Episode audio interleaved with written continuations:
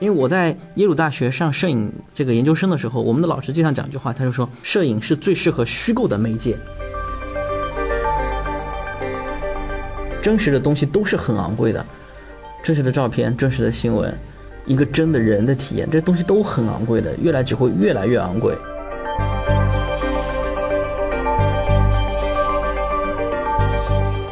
大家好，欢迎收听文创 Talk，本期的主题是 AI 摄影。最近 AI 生成照片的能力让人惊叹，无论是小红书上的 AI 网红，还是 AI 照片获得索尼世界摄影奖，都在网上引发了大家的讨论。借此机会，我们特别邀请到两位嘉宾，摄影师陈荣辉和许康平，还有常驻嘉宾羽毛，一起来聊一聊 AI 摄影。三位嘉宾和大家打个招呼吧。大家好，我是羽毛，呃，那个极客上的 ID 叫文创老法师，之前是这个文创 Talk 的常驻嘉宾。呃，大家好，我是摄影师陈荣辉，然后之前在媒体工作过，现在在高校教书。好，大家好，我叫许康平，我曾经是个摄影师，之后在最近六年其实一直在创业，但是做的也是跟摄影相关，是一个创业者。但是从今年三月份开始，呃，也启动了一个新的 AI 的摄影的一个项目。这次请来两位摄影老师，也是希望他们能提供一下一线摄影师的一个视角。然后，首先问一下几位老师，都尝试过 AI 摄影吗？具体给什么指令，生成什么样的照片？我其实接触 AIGC 也挺晚的，其实也就是今年的春天吧，就 ChatGPT 很破圈的时候。最主要，其实我觉得整个走红可能跟川普的一些图片。有很大的关系，所以我大概是今年，我们整个团队应该是今年三月底的时候开始关注这个事情。那我觉得它的出现就堪比当年抖音的出现，就是从抖音出现让大家的整个阅读方式，呃，从图片静态影像变成了视频、短视频。但是 AI 可能会比抖音、快手这样的短视频的平台出现来的要更加猛烈一些，所以我觉得可能肯定会。造成整个内容啊，特别是影像内容的一个很大的变化，所以就是呃，我们一开始是抱着学习的态度。我们一开始的时候生成的时候，其实是一些八十年代、九十年代的中国的街头的一些影像。陈老师有玩过这个 AI 摄影吗？呃，小小的玩了一下，那个从从网上注册了一个账号，对，然后我主要是让学生去玩，因为我跟课程会有一些关联，然后。这个学期我们有有门课叫摄影摄像基础，然后我就让学生注册这个账号，就单单纯是一种让学生去自由发挥创作的一个事情。对，那那个是从教学层面，就是给学生一些介绍最新的东西。对于我自己个人的创作来说，倒没有接触，因为跟我现在转做艺术还是有点相关吧。因为艺术这个行业，你比如说前两年一直都有这个很多 AI 的这些东西生成的，其实大家都挺火，但是。那是一个，你可以理解成一种创作方法嘛？他是用 AI 做创作的艺术家，或者说什么类型的艺术家？那我可能是用摄影做创作的艺术家。对，因为我觉得对我这个行业来说，呃，影响其实不大。你比如说像我最近展览比较多，然后有艺博会啊，有刚刚在伦敦这周有个 Photo 伦敦开幕。那么像这样的一些影像艺术博览会里面，其实很少有，我几乎没有看到有 AI 影像的出现。对，所以它其实是个两个不同的一个。领域就有一点类似于像我们以前说的，我们喜欢摄影的很多人，我们你喜欢的是摄影艺术还是喜欢的是传播？其实很多人喜欢的是传播啦，包括我们自己一开始都是很喜欢传播。就我拍完照片之后，不是说自己放着的，我是一定要把它给传播出来的。那么做 AI 这一块，很多人冲劲影响很大的应该是做传播这一块人，因为他是一定要去面对观众，或者说，呃，你要达到一个什么影响力，要有多少点击率。但对我来说，我做艺术创作，呃，当然我也想有观众了，但是。一百万的点击和十万的点击，或者说一万的点击，对我来说是差不多的。就是我的目标客户群很小，然后那批人他也并不期待我能做出什么 AI 创作，然后羽毛呢，有试着玩一下吗？当然，就是工作原因吧，肯定还是要试一下。我觉得这个东西，我自己定义成其实是一种这个意念生成的影像仿真。需要使用它的人对自己想要的这个画面出现的这个东西的核心元素有一个比较清晰的描述和认知啊，然后最终它生成的其实是他设想想象中的这么一个画面。只不过这个画面带来的一个问题是说，它和传统的，比如说叫我们叫照片也好啊，或者叫这个摄影也好，它的形式感太像了。然后，如果它进入到某些内容领域，比如说说叫新闻摄影也好，或者叫纪实摄影也好，它可能会产生很多这种行业伦理上的困境。比如说，它的这个它的意念生成的这个成本太低了，然后它的这个仿真度又太高了。啊，因为其实在此之前，我觉得整个影像史叫意念生成也好，或者说去修改这个影像也好，这个历史是绵延不绝的。不管是说对已有的照片上面的这个画面做这种删改、做添加、做这种细微的这种修饰，其实这个所有教过这个影像史和摄影史的人大概都了解啊。但是它的成本是很高的啊，它需要有专业的人士。去花费很长的时间去做这个啊，我们简单来讲叫修图这个工作，但是这个东西可能这个 Mid Journey 它把这个成本无限的降低了，然后就造成说它的这个大规模的生产量是以前前所未有的。然后就是你们使用的时候有没有觉得，就是 AI 照片也挺像那个影像缝合怪的？就是它会把整个可能就是市面上互联网上那些照片，然后进行一个拼贴剪辑，然后最后得出来一个完美的照片。对，因为它它构图都很完美。对，对，所以就我们甚至把它当做一个工具去学习，就我让我们的同事去学习，就是说这就是目前来说就是 AI。做出来的图片的构图就是目前来说最好的构图。每张照片的表情、动作、姿态、构图，我觉得都基本上是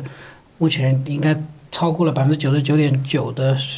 摄影师，就新闻摄影师啊。哦，对，这个这个是我也是蛮惊讶的。就相当于用这个 AI 工具可以反向进行摄影学习。嗯。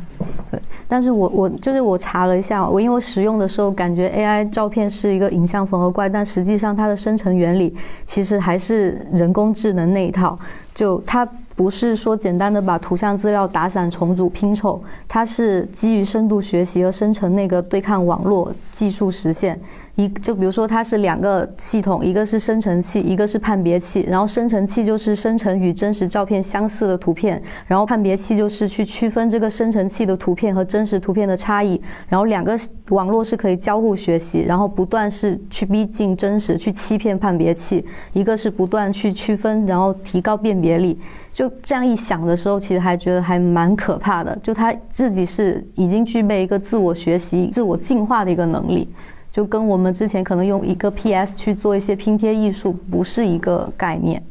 对。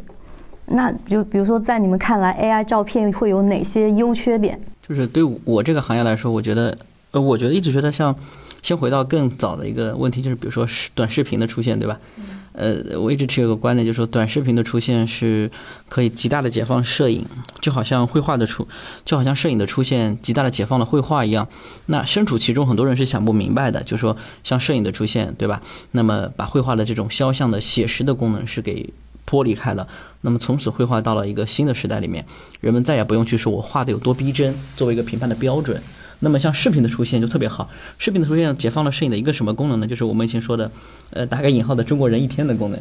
中国人一天的那些所有的所有作品，不适合用拍摄影，就适合拍我们什么短视频、纪录片。那太好了，那说明什么？就摄影就不适合干这个事情，那就不要去干。那么我们再反过来再往往前走，那么 AI 其实又又对我们摄影提出一个新的要求，就是说它为什么能够学习，或者说它有个大数据，它去分析这个问题，它的它所有的依据都是我们人类自己生产的画面，对吧？它是依托于大众生产的，那么你就会发现它这里面肯定是有一个审美的趋向啊，就有个大众喜欢的一个东西，对吧？那这个时候对于艺术创作或者艺术摄影来说，那我们反过来就是我们的艺术家提要求是，你不能跟这个照片一样。就像我们刚刚许康明说，我们学新闻摄影，我们做一个流程，在生产的时候，我们要以这个作为一个标准。那么反过来，对我们做影像艺术人提出个标准，就是我我不能跟这个一样，也作为一个鉴定的一个标准。就是你反过来，因为那个东西是大众的主流的，那我们做的东西就不是大众，不是主流的。所以那你说这个东西对我这个行业有什么影响吗？我觉得在这个层面来说就没有影响，但是它有更积极的影响，可以帮助我们去思考。就是说，比如说你去拍一些，我做一些肖像艺术摄影。能不能就是给我做一些启发，就是一些动作啊，一些思考。如果你去看一些中国的一些很顶尖的一些肖像画家、绘画家，像贾爱丽啊，或者很多画家，他们会做什么事情？就是说，他们会在自己的画室里面拿投影仪去投那些人，的姿势动作，让他们去画。画完之后呢，他觉得这个不太对，他把那个东西拿回去让助理怎么呢，在后期电脑重新去修正各种姿势。所以他的他不需要模特，他都是用假的，用照片来画，用投影来画。所以其实这些顶级的艺术家早就进入到了一个智能的或者说跟科技结合的时代。绘画包括如果你看刘晓东，他前年有一个最新的绘画作品，就是机器生成的，机器在画，他编了弄了一个编码在那里做。所以这个行业其实最后面还是要看你的这个创意。在现在，我觉得你要去训练 AI，我们说我们新职业对吧？AI 训练师就是，其实你这个人就是怎么说呢？就是你对语言的精准掌握，或者说对摄影的理解，比你会不会拍更重要。因为重要的是你怎么输入这个文字，呃，不而不是说你会不会拍照片。我不会拍照片没关系，但是我能描述的特别精准。哎，我懂摄影。那像前两天那个海杰，在是他是一个摄影理论家，对吧？嗯，然后他在中国那个摄影杂志发表第一个这种封面是 AI 摄影的。那为什么他能做这个事情呢？因为他懂摄影，他会写，对不对？因为它能够准确的描述这个事情，这就够了。所以这个东西你说对我这块东西是没有影响，但好处就是它能够大大的帮助我做一些预判，做一个判断。比如我去哪里拍照的时候，我可以先不去，我先看看那个地方究竟行不行，能不能生产出我想要的那个画面。然后发现如果不行，那我可能就不去了。我觉得还是是个工具吧，就对我个人而言是一个很好的工具。对，嗯，我我觉得陈龙威刚才讲到那个，就是关于那个大众跟小众的这个，其实就是我也发现了，你如果说当嗯摄影或者当短视频，当它进入到整个大众的时候，它的功能其实是，就是其实没有那么多人需要新闻摄影，也没有那么多人需要艺术摄影，其实需要看艺术，也就它不是个新闻摄影或者艺术摄影，肯定不是一个刚需，但是呢，娱乐是刚需。所以你们会发现，短视频包括就是当当那个相机就是人人都摄影师，人人都是什么短视频记录者的时候，大量的作品都是娱乐的作品。所以我们在做我们的账号的时候，其实也发现了，就我们到了嗯，我们大概四月四月初开始做，到了四月下旬的时候，因为来流量是真的是非常的大，然后就是粉丝增长也非常多。到后来的时候，我们就定了这个一个思路，就是说，当我们这一块进入社会大众的时候，它肯定不能是纪实摄影或者新闻摄影，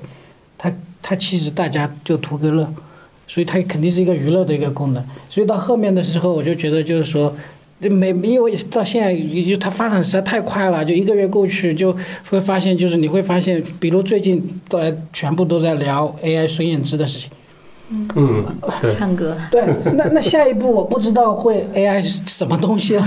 对吧？所以就是就是因为它变化确实非常多，而但是的这个注意力，人们的注意力就是也非常的有限。但是呢，就是我觉得就是新闻也好，艺术也好，它肯定不是一所有人的刚需。那其实娱乐是刚需，所以说这些东西它到未来走向来说，它可能都会偏向娱乐化。所以我我经常跟我们同事们说的，就是说以前的时候大家就是会有很多的梗图，对吧？那接下来可能 AI 会介入到表情包啊，还有就是这些梗图啊，包括一些这种很搞笑、很很荒诞的这种东西。所以我觉得就是它越会越来越娱乐，但是我觉得整体上来说，像对陈龙辉这样的艺术家来说，我觉得应该影响不会很大。嗯嗯。我觉得首先有一个前提啊，因为可能我们三位只有我现在算是在做互联网这个行业的。其实有一个最核心的前提是说，AI 这一次大的这个成果的爆发啊，其实积累了很长时间。它的指向并不是冲着摄影师来的啊。我之前在小红书上开过一个玩笑，我说：“哎呀，我说摄影师这个行业本来就已经快被消灭的差不多了。”人类投入了巨额资金去做这个整个 AI 产业，如果说它只是为了消灭摄影师的话，那真是投资方向有问题了，啊，所以说它并不是说真正的去消灭摄影，只不过说它第一道呈现方式是把这个我们今天讨论的所谓叫 AI 摄影也好，或者说 AI 影像也好，它的冲击是在这个领域先进行了冲击，啊，就好像说互联网一上来先冲击的是报纸，但事实上。对吧？大家都知道，互联网真正的这个体量或者说产业的呈现，并不是说在报纸这个维度上。那这是第一个层次。第二个层次就是，我觉得徐老师跟陈老师他们两位刚好就是他们从事的这个摄影相关的这个领域，刚好把这个问题两个最主要的层面覆盖住了啊。刚才陈老师讲的有一点，我觉得非常有意思，就是说。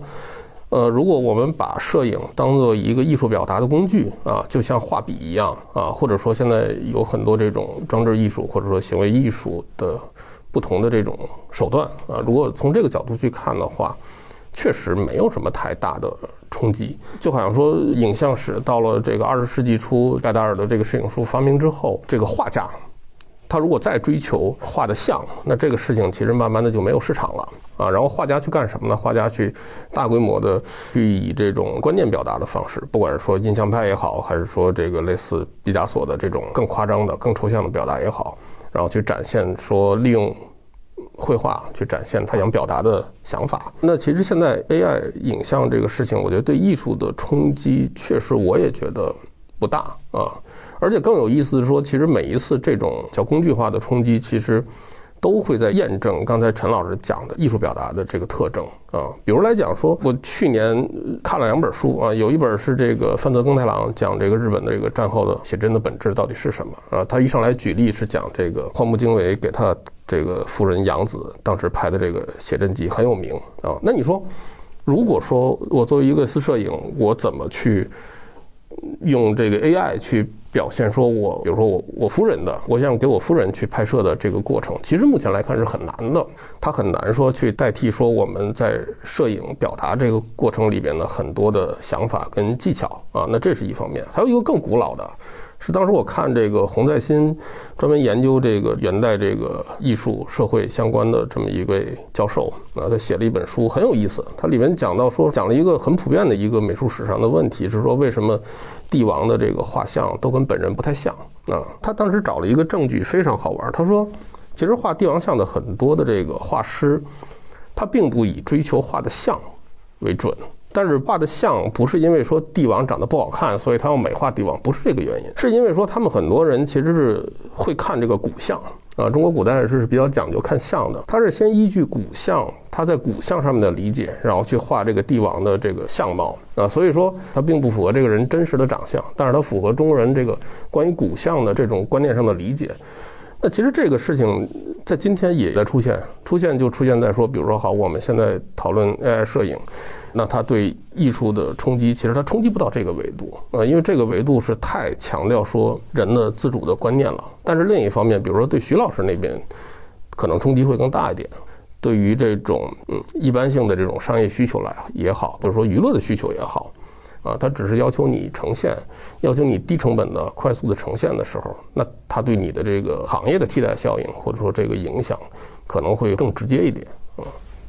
嗯，然后刚提到那个就是 AI 摄影对艺术摄影的影响嘛，其实我是就这次选题的契机是因为我在小红书上刷到一个作品，就它是制造了一个佛头跟那个塑料袋的一个虚拟景观，然后我当时看到的时候就觉得 AI 这个工具完完全全可以为观念摄影这个东西服务。就以前你做观念艺术作品可能需要造景，但是现在的话，你利用 AI 的话，它是可以帮你实现一些就是。超现实的一些景观，然后这块陈老师可以展开讲讲吗？就比如说，就在艺术摄影这方面，就 AI 可以怎么成为一个工具，去服务那个艺术摄影师？呃，刚刚你讲的，因为我没有刷到，就是你你的意思就是说，大概比如说有些景象。它超现实的，让现实中你如果去做这个艺术作品的话，你可能需要极大的成本，才才可以。我给你打个比方，就比如说我在整个地铁上堆满熊猫的玩偶，或者堆满这个把一个熊熊的小熊的玩偶，但如果以前艺术家会做这样的事情，他会需要很大很大的成本，但现在可能几秒钟就可以了。对，那可能也有这样的艺术家，我觉得就是说有很多。对他们，比如拿这个东西来做，我觉得看他目的吧，就是比如他把这个行为做到什么样的一个地步才能上升为一个艺术，这个可能是很难界定的。就是说，比如说这么说吧，比如说蔡国强去放烟花，对吧？他烟花一个是体验感很好，最后面就是也是图像和视频的传播嘛。那现在是不是可以不用去放那个烟花？可以，就对吧？就他那个结果其实不需要放，但重要的是这个事情本身嘛。人们喜欢的是这个事情本身，而不仅仅是那个结果吧。就像刚刚羽毛讲到，它其实只是因为 AI 它这个呈现的比较像摄影，对它其实是个假象。其实我我觉得 AI 摄影本质上就是个伪媒体，跟对摄影根本就没有冲击，就是它完全不是一回事情。只是它因为它长得很像摄影，让很多摄影师就很慌乱。它只是在某些领域，比如说它的传播渠道或者是它的商业渠道会有一些影响，但对于摄影本身，我觉得是利大于弊的。那么我觉得现在对我们一个很大的一个好处就是说，人们能不能重新去认识摄影？就像刚我说的，摄影出现讨论绘画的一样，就是说，我们摄影是不是一个真实的东西？哎，这个时候我们可以重新去思考，摄影是虚构的还是非虚构的？我觉得这种问题可以重新拿出来，特别是对我们中国非常影响非常深的这种纪实摄影和新闻摄影，我们看到我们整个社会还是受纪实摄影和新闻摄影的影响非常非常大，就在摄影玩摄影的这些人当中。那么我们能不能从这一次当中获得一次真正的解放呢？因为我在耶鲁大学上摄影这个研究生的时候，我们的老师经常讲一句话，他就说摄影是最适合虚构的媒介。我们从来没有人讲过这句话，我们一直认为什么摄影是真实的，对吧？有图有真相。但是我们现在也知道有图不一定有真相，也可能是假的。但在耶鲁摄影系，我们讲的一点就是说，摄影是最适合虚构的媒介。那很显然是因为它披着现实的外衣。这句话其实在 AI 摄影终于实现了，就它披着一个真实的外衣嘛，对不对？那这个时候我们就应该对摄影有一个更开放和更一个积极的一个状态。我我个人觉得说，你做 AI 也也挺好的，对吧？那我们看什么呢？看看结果嘛。就你那张图拿出来。大家认为你这张图究竟好不好？我觉得如果你能生成一张图非常非常好，没有那么容易的，非常非常难。你一定要花很多很多的心思。如果你认为只是花十个词就能生成一张很好的照片，那你想的太简单了，对不对？那你花十个，那么如果你觉得很简单，旁边那另外那个人能不能也花十个词也能做出来呢？一旦你他也能做出来，那你这个东西就不值钱，或者说我们说没有价值了，在某种意义上。那你如果要把它作为一种艺术创作来说，你肯定是要花入非常非常大的精力的。所以我觉得这个事情可能没有大家想象中的那么简单。包括现在在做的这批人，你看许华平他们做这个账号，对吧？在手上，那他都是有十多年视觉生产经验的人在做的，不是说真的好像你一来我都能做，一下子就能对比出来做得好做得不好。他们都是有非常久的这种对于影像的认知的人。那他可能反而他们这边人是我们说赚到流量也赚到钱，呃，最早了解到这个东西啊。其实我因为我们因为在小红书上做账号，所以我就发现，在小红书上其实做 AI 摄影相关的账号非常的多，但是基本上就分为几类啊，就基本上就是除了刚才陈龙辉讲到的，就是就本身从事摄影的，还有很多基本上就是他从事的是数字虚拟艺术，就是就是也还是相关的，比如说插画。或者艺术家，艺术家也很多，这里面就有一个区别，就是说你会发现他们账号的内容就会就会有很大的不同。就比如说，就是有一个人他之前的时候他是做插画的，所以他利用 AI Midjourney 啊，他会去做出非常优秀的。他以前他可能他只在他的梦里出现的一些绘画的一些作品。那有一个他专门研究这种装置的，我发现了有一个账号通过照片让大家回到小时候。然后他在以前的时候要去做这么一个东西，他非常的困难，因为他要置景，他要在网络上去买很多很多这种这种小时候的东西。我要回到一九七八年的杭州，他要去找很多的东西。但是他到 AI 摄影出现之后，然后他就利用这些，然后就就秒秒出了。就是我问一个问题，就比如说摄影的出现，就 AI 带来的冲击是摄影给绘画带来的冲击，还是它只是一个 PS 工具？只是摄影师的一个创作手段。我觉得，我觉得是这样，就是我觉得有句话说的很好，就是说这个我们总是这个过高的估计了短期的冲击，呃，过低的估计了长期的冲击，啊，就是讲技术变革啊。可能我们今天讨论的，很有可能再过一年看，可能是个伪问题啊，因为 AI 的产业，我还是这个判断，AI 产业根本就不是冲着摄影师来的，毫无必要啊，也没有油水。AI 本身未来到底它对于摄影这个行业会产生到底是产生一个什么样的影响？现在我觉得还不是够，不是太够清晰。比如像 Mid Journey，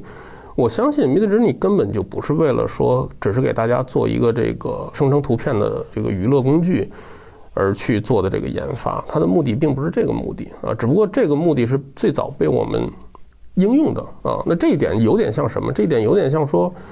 我举个例子，比如说有很多这个技术公司是做这种文档扫描的，把一张这个书上的一页，然后拍成照片之后，它能自动识别出你的这个上面的文字变成一个文档。那大家觉得这个技术很不错，但其实这个技术是它在做这个各种语料训练啊，过往的这种大数据语料训练的时候一个副产品啊。那我觉得 AI 影像生成现在看起来也是整个 AI 产业诞生的第一个副产品。这个副产品对。呃，影像对摄影产生了很大的冲击，呃，这是个事实，但是它并不是它的目的，也并不是它最终的结果啊。比如说，就好像说这个拍照。它最终的结果，在这个十九世纪末摄影术发明的时候，其实大家也没有真正的预想到啊。这只不过就是说，大家模模糊糊的意识到说它可能会对绘画产生某种冲击和替代，但是大家可能也也没有想到说，今天比如说这个像陈老师现在从事的，就是说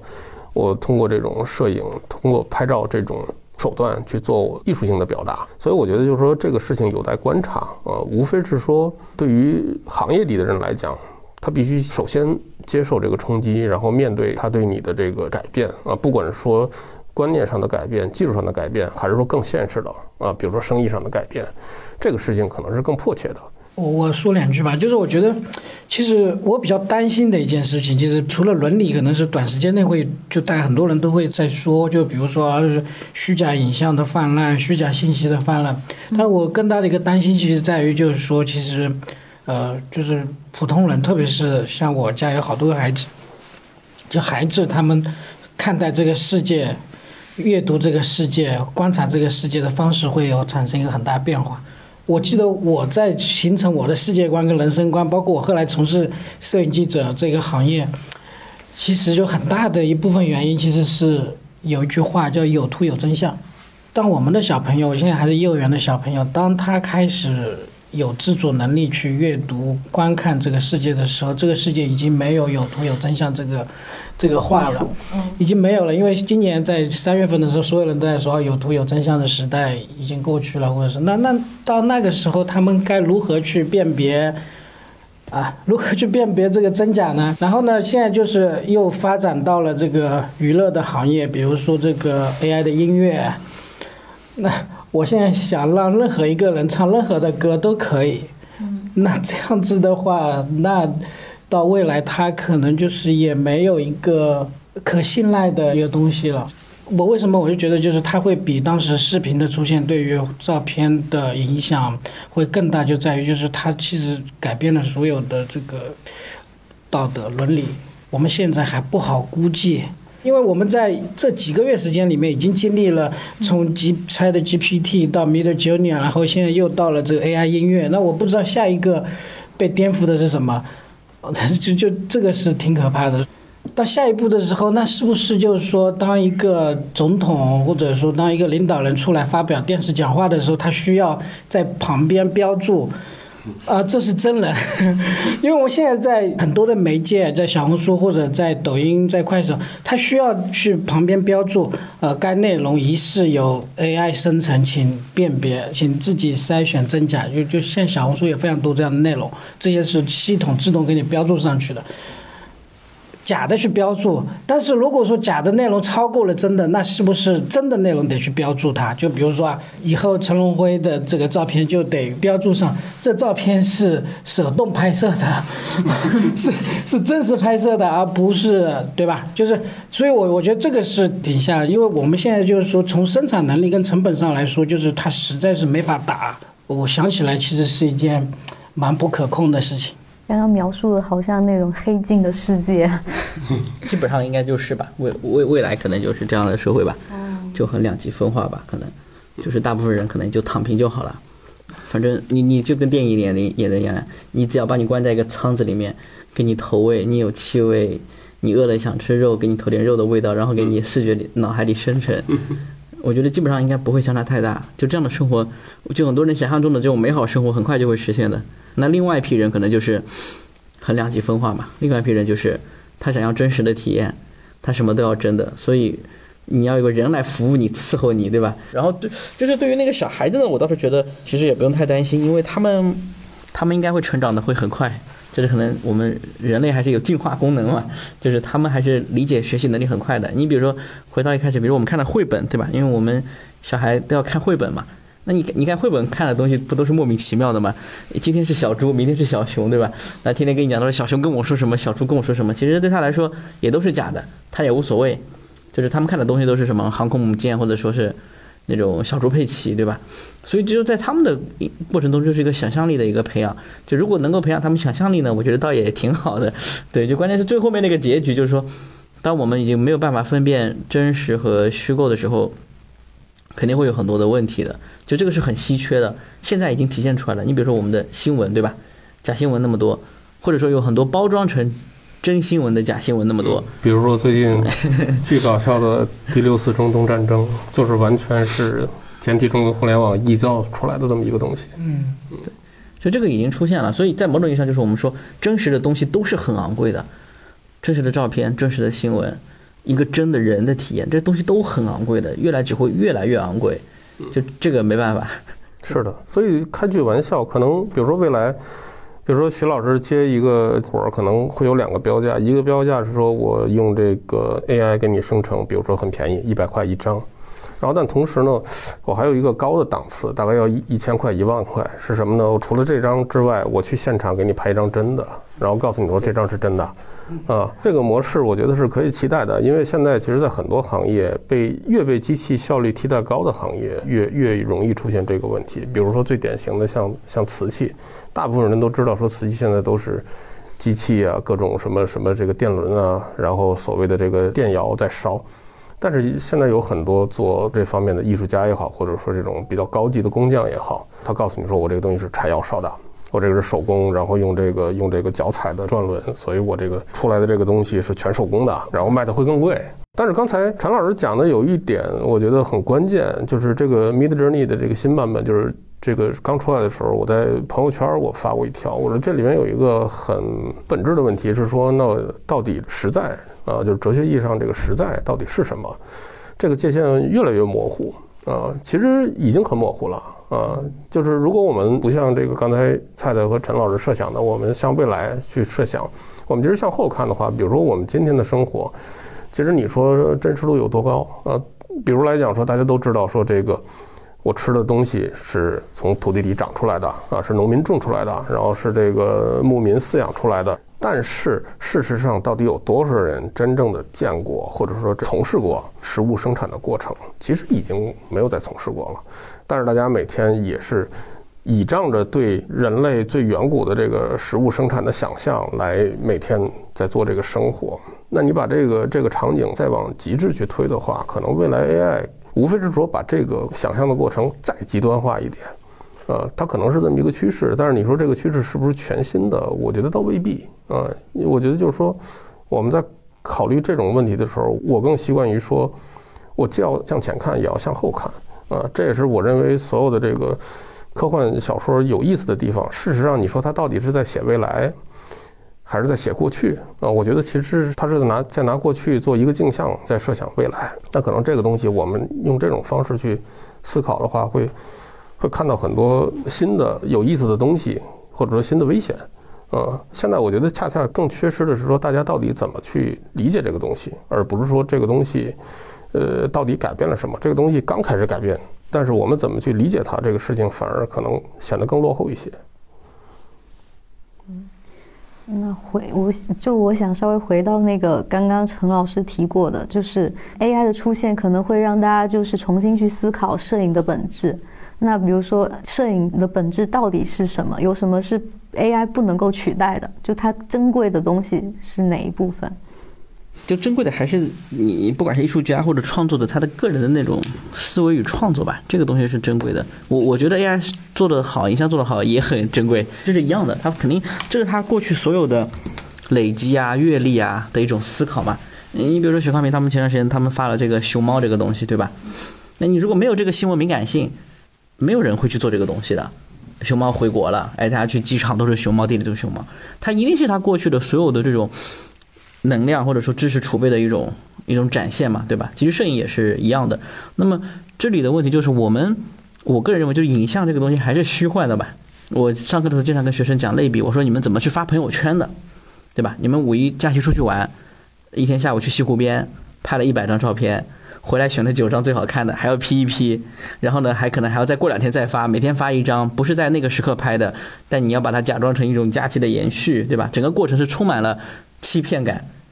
他现在也是明白了这个发布的流程，其实都是欺骗的，对不对？因为他可能不想让爸妈看到他出去玩了或者什么，他可能过两天再发，等到周末再发等等。那么整个过程全都是虚构的，他几乎没有真实的。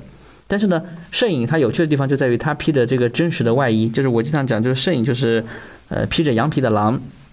它是披着真实的外衣在讲故事，就是它看起来很真嘛。但是我们做新闻摄影的人都知道，对吧？我们很多次都要去还原现场，还原新闻。那那个事情有没有发生呢？对不对？它没有发生。但是我们就需要那个拍摄者当事人来做这个动作，然后第二天配合文字在报纸上呈现。那这个东西大家也没有人觉得你这个东西是假照片吧？但其实我们知道，在我们的历史上和所有的国家的这种关于政治啊各种新闻历史上是假照片层出不穷，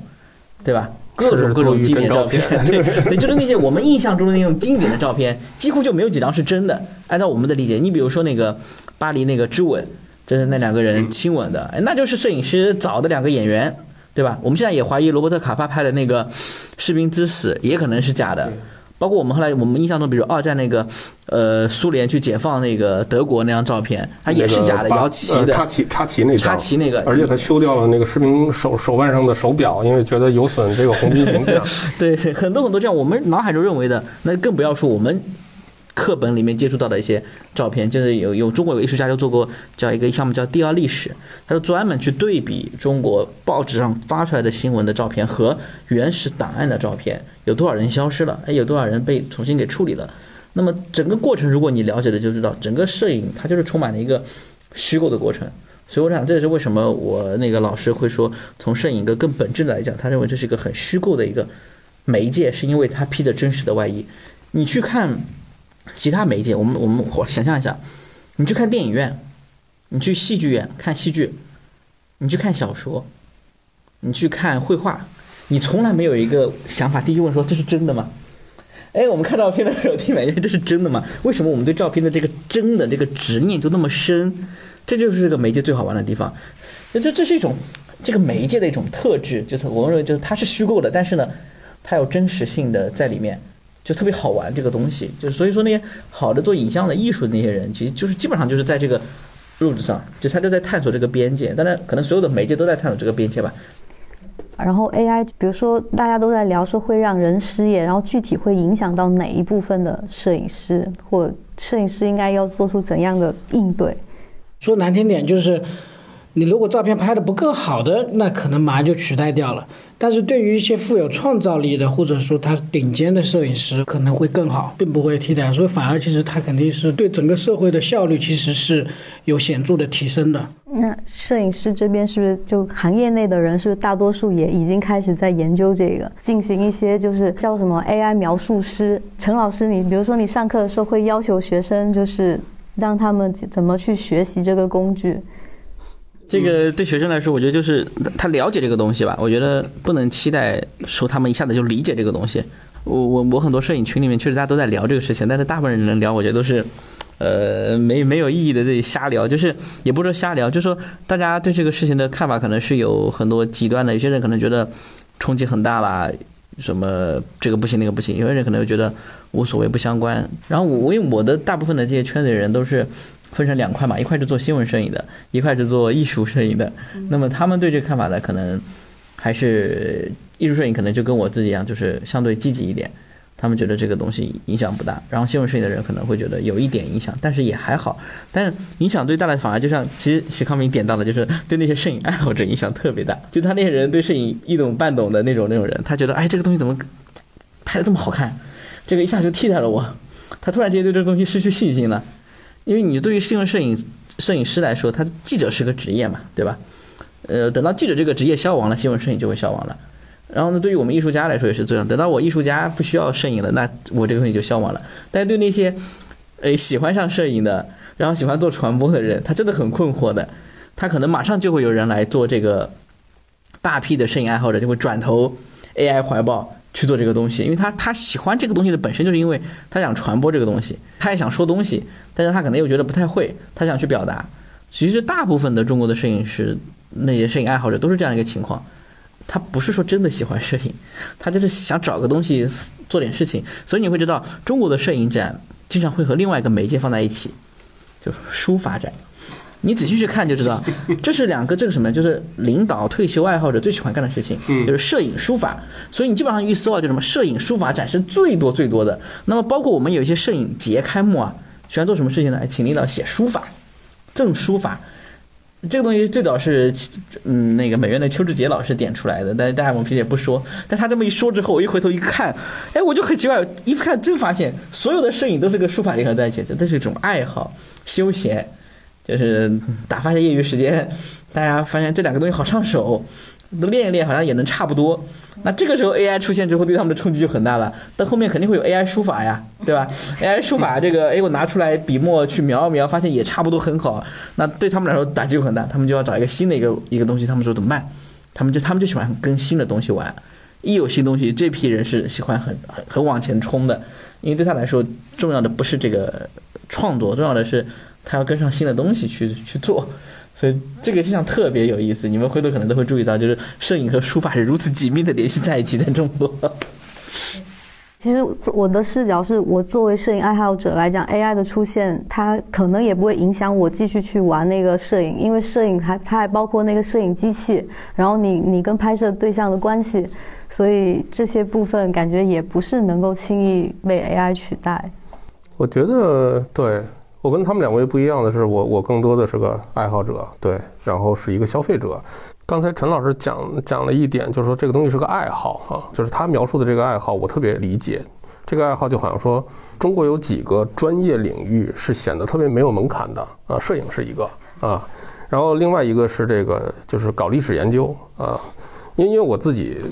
也看大量的这种历史相关的这个书籍，这也是我的个人爱好。但是我知道说这个东西在专业上门槛是非常非常高的。但是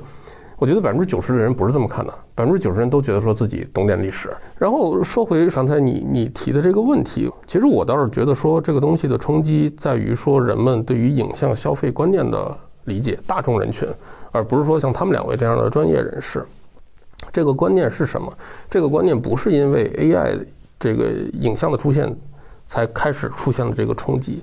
更早。我举个例子，比如说自拍，我觉得这不是中国特有的问题，全世界都是这样的。人们对于自我影像呈现的这个观念已经被改得乱七八糟了啊！我我说这个乱七八糟是中性的描述啊，可能我个人不喜欢，但是我是中性的描述。最典型的，比如说美颜这件事情。啊，就是自拍美颜，然后，然后尤其是国内的手机厂家无比热爱干这件事情。像他们两位，包括我这样，就是说对这个拍照比较有一些这种想法的人来讲，可能对这个事情其实是不太喜欢的。但是反过来来讲，它就是因为大众对于这个自我肖像的这种审美，或者说这个取向上的这种改变，然后才推动说厂家去做这件事情啊，然后。更极端的，比如说现在都知道说这个，其实真正在卷相机厂家的其实是手机厂家啊。然后手机厂家其实卷的一个最核心的方向，在我看来，其实是步子迈的比较小的影像作假。这个作假是打引号的。只不过说 AI 出现之后，把这个步子一下子就拉大了啊。最典型的，比如说之前有一个著名的这个手机厂家，然后主打它的这个。呃，这个长焦摄影，然后拍了一张月亮，但后来被很多专业摄影师说他妈的这东西全全是全是造假的。然后当时我就我就记得我在网上留了个言，我说我说哎呀，我说这个何必呢？我说他干脆去内置这个 Mid Journey，然后免费让他的手机用户用，大家对吧？输入几个关键词，然后一张比这个月亮完美的多的月亮就直接出现了。这个消费过程，我觉得未来是有可能出现的。然后出现的背景，至少我看到的是说，一定是。大众对于影像消费的这种观念的变化，就好像说美颜相机一样，啊，甚至有可能不排除说，呃，你可以想象一下，一个极度热爱像道林格雷一样极度热爱照镜子的这么一个用户，那他怎么拍可能都难以通过这个物理的光学镜头去改变他自己对于这个就是自己容貌的这个设想。好，Midjourney 可以干干这件事情。我觉得这个才是更本质的，跟刚才陈老师描述这个过程很像，就是说，他对于专业的这个影像从业者来讲，他的冲击是有限的，但是对于大众啊，作为爱好的这种冲击来讲，可能会更，就比如说再过几年，我们看到的这个结果可能会更惊人，比今天对于比如说像徐老师他们这些专业的这种影像从业者的冲击要惊人的多。因为专业从业者知道这个东西的边界是什么，但是对于大众来讲不知道，就好像说，美颜这件事情，其实在我看来，就是因为大众根本就不在乎。说这个影肖像摄影的这个边界在哪儿才会出现这个东西？我觉得这一点会更本质一些。那那返回来说，比如说像我现在用宝丽来，从这个刚才我们聊的这些来讲，就是说我更更关注的是说，拍照用照相机拍照这个本身这个过程，它带给你的体验是不一样的啊。虽然可能这张照片我现在用 Midjourney，我输几输输一些关键词，它也可以生成，比我拍的还还要好很多，但是它没有我。走到那个地方，然后去拍照，然后也不知道说曝光到底准不准，然后这个手抖没抖，他没有这个过程啊。换句话讲，就是说这个很像陈老师他们做这个做摄影艺术，就是说我为什么要用这个照相机来完成我的这个艺术表达？因为用这个工具来展现这个艺术过程本身，我觉得这个是是有一个唯一性，或者说它有一个独特性的。但是最终影像出来的是什么样子，我觉得这是另外一件事儿。啊，所以从这个意义上来讲，我倒是觉得说照相机之类的，当然不会被淘汰。其实真正的冲击并不在这些上面那，就好像说宝丽来其实已经死过一次了，然后结果反而因为欧洲的一些这个铁杆的玩家，然后通过这个 Impossible Project 这个项目又把它给复活了。复活了之后，到今天感觉卖的也挺好的，而且很贵，一张相纸十几块，很贵。但是为什么它突然间又活过来了？其实原因。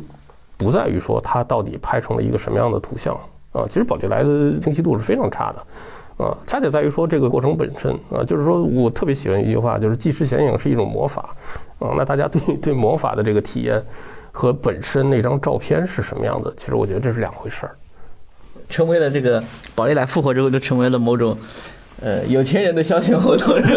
就刚刚说的最后面就是你两种极端，就是你要么就没有钱，你就躺着享受那些免费的东西。你要是有钱，你就要花费很高额的代价去享受这个东西。就宝丽来很贵啊，一一个相机现在也不便宜。就香港还有一个厂家叫明特嘛，他们专门就是翻修宝丽来，就他专门把那个宝丽来翻修，就给它维新，做得更好。然后这张胶片现在特别贵，对吧？那这个事情是很奢侈的事情。不是每一个人都愿意去享受或者有能力去享受的。然后我我刚刚在翻手机，我又想起上次我去上海的时候，在地铁里看到很多那个某旅游网站的广告啊，他他在地铁里面做了很多很多影像，他说这是 AI 想象的南极游轮之旅，上叉叉叉玩的比想象更酷。他做了大概二十幅这样的广告，他就把人们想象中的各个地方的，哎，他说这是 AI 想象的老挝高高铁跨国之旅。上叉叉叉玩的比想象更酷，哎，我觉得他我这是第一个看到把这种 AI 的这种优势，但他转换成他的一个广告语，他认为哎玩的比想象更酷，那这个东西其实就点出了这个我们做类似 AI 这种东西本质，就是说到最后面是真实嘛，就人们总是想追求真实感去体验，但这个东西很昂贵啊，我这个 AI 做的这个很便宜，我自己去南极这个没有几十万下不来，对吧？所以最后面就是刚刚我说的，就是你你没钱你就在家 AI。有钱，哎，咱一伙人去南极体验，那那最后面就是这样子，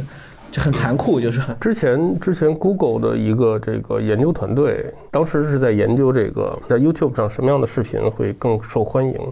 他们当时提出了一个很有意思的一个概念，叫做代理体验。比如大家为什么喜欢说有人荒野求生，有人什么去海边潜伏，然后看一些乱七八糟的这些海底植物，包括什么在郊野里盖房子？为什么？因为这个事情就是陈老师讲的太昂贵了啊！我去一趟海边，我我不只要花钱买机票住酒店，而且关键是我要能请得起假啊！有一些这个网红或者说这个纪录片去替我体验这件事情，呃，这个过程很爽，但是这个过程很廉价呃！其实这个研究从我的阅读的经验来讲，最早是源于对日本这个所谓 otaku，就是御宅族啊。这个二次元人群的一个研究，其实非常本质。它的这个文化的生成的其中一个重要的背景，是因为穷。这个穷是广义的啊，包括说钱，包括说时间，包括说可能自己的这个个人的状况。那我觉得说 AI 推广之后，然后大面积的，比如在小红书上，除了徐老师这样的专业人士外，小红书上有大量的人也在玩这个东西。然后这个对吧？翻不了墙的，或者说根本不知道 Mid Journey 的，然后就用国内一些，呃，在我看来很山寨的替代品，但是玩的也很开心。这个开心的基本背景就是因为穷。如果说生成一张 Mid Journey，比如说要跟宝丽来的一张相纸一样贵的话，我估计就没有人去干这件事儿了。发现今天聊下来，AI 就是穷人的一个 工具。这是你确定，这是一个富人收割穷人的工具，这样说是不是更好一点？你觉得抖音不是吗？你觉得微信不是吗？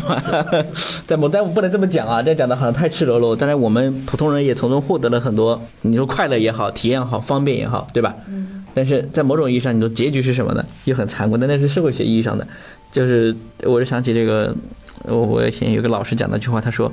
摄影就像一门外语，仿佛人人都会说。